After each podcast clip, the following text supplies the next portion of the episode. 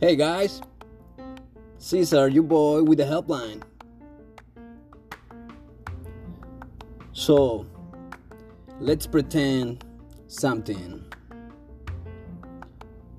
Let's pretend we are on the front line of a battle. Because literally we are.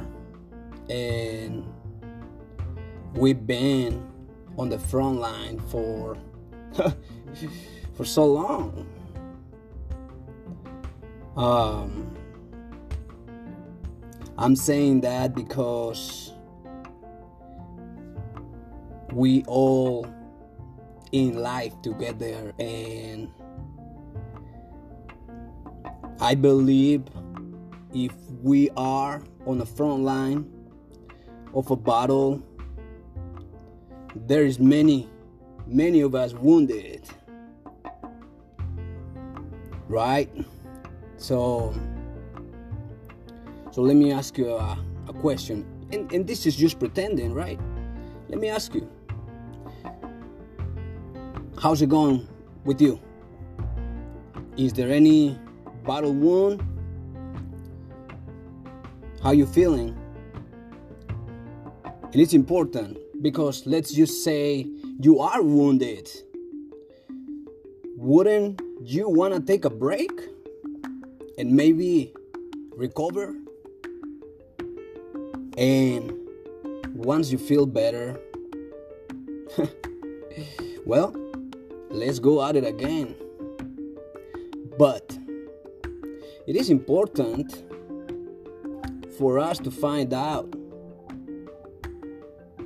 that we all been hit one way or another. And what I was taught when you wound to shut up, to get up and just keep going, to never cry. And if you ever stop, you not enough of a warrior. And I'm talking about ladies and gentlemen.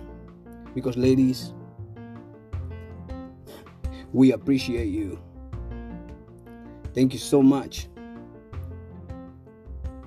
Thank you for for everything. Thank you for for being the flowers of this garden. And I apologize from my side. I take responsibility to say that a lot of times I was not my best. And it's okay to admit that and make a peace with it. So, you know, that was one wound for me also that uh, that I realized needed to take a break from the front line and go water my garden on a sense you know what i mean? Because if you if we don't take care of our garden well you know what happens. A lot of times most of the time it is scary to start rebuilding from ground zero to say you know what? I'm gonna build a totally different new garden because now being on the front line being on this battle taught me that maybe i can choose a different way.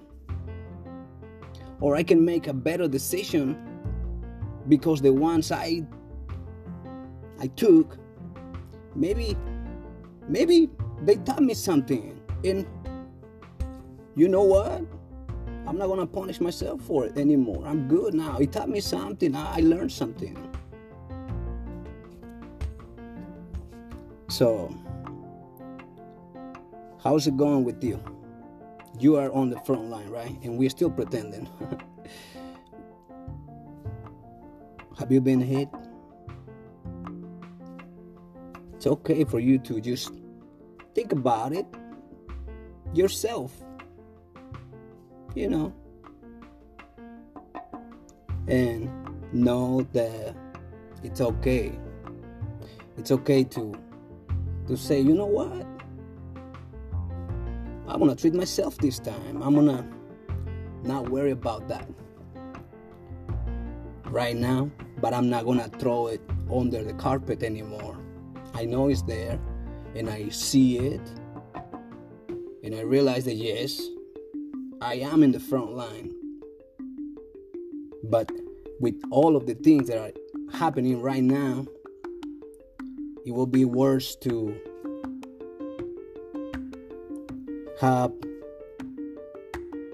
all these open wounds and still trying to go at it. You know what I mean? So,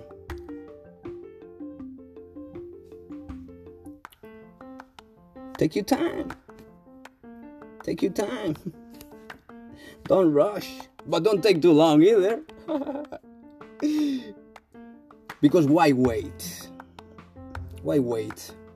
Eventually, we're gonna have to get that out. Maybe not right now. Maybe we're not ready for it. But maybe tomorrow. But when is tomorrow?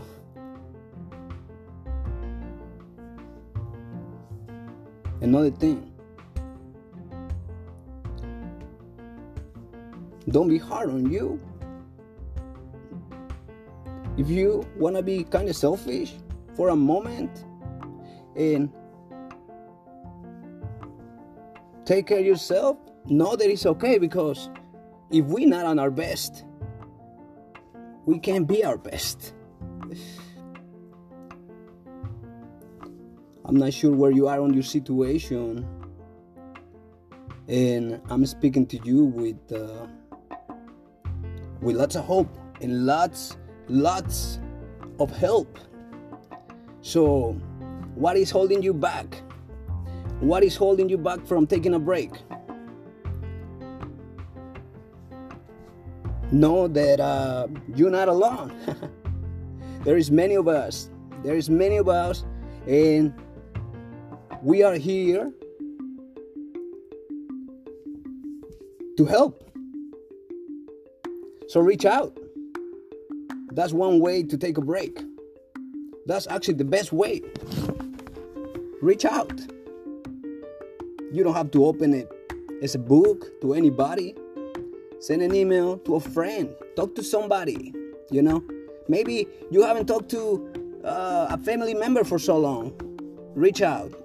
You're afraid to do it because you don't know what might happen.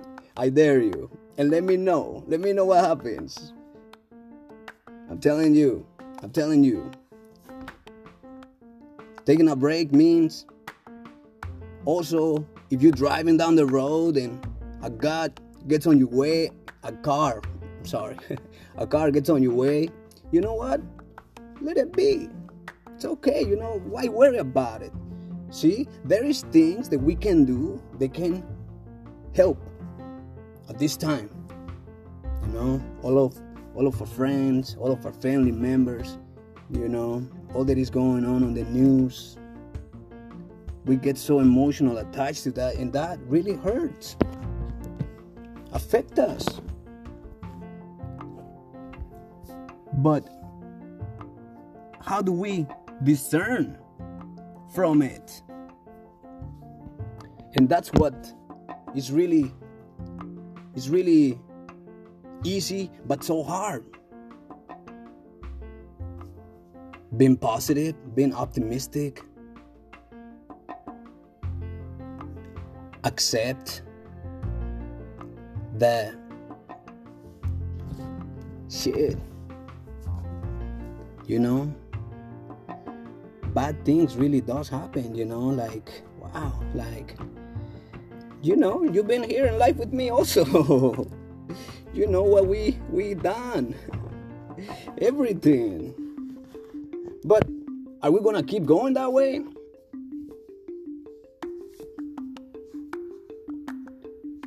And the job looks so difficult because I mean it's too big for us, but start with you.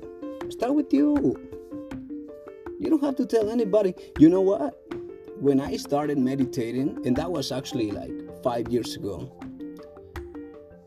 I never knew what meditating was, but I used to sit on the sauna at the gym. I couldn't even stand two minutes. But I needed it. I was like, I was on the front line and I needed a break. And that was my break. And that's how I started it. So, so don't build a wall, lay a brick first. You know what I mean? And then let's see what happens. and I guarantee you that something good is gonna happen. Unless you want something bad. But who wants that? It's your choice. What do you want? Not what do you need? Or actually, what do you need? Sometimes it's not what we want. Actually, it's not what we want, it's what we need. And I apologize, you know, but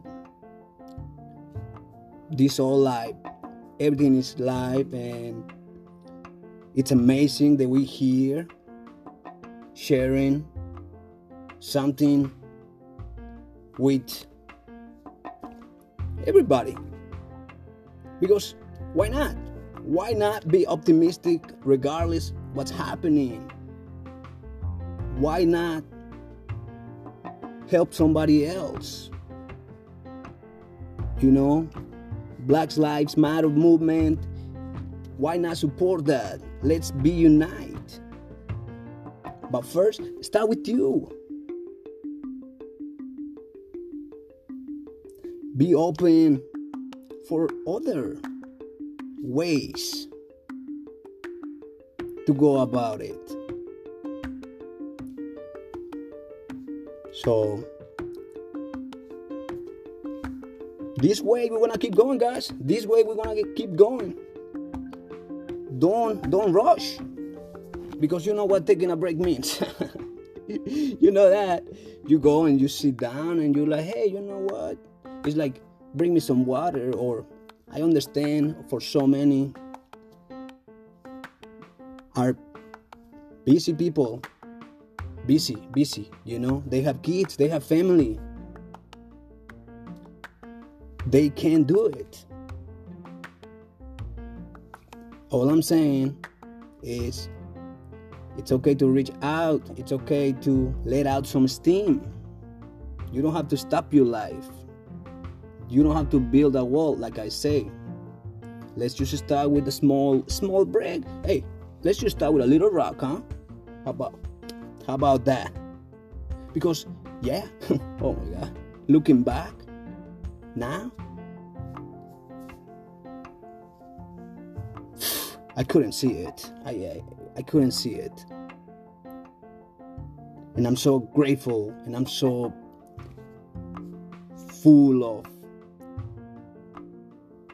gratitude and, and hope. And not only that,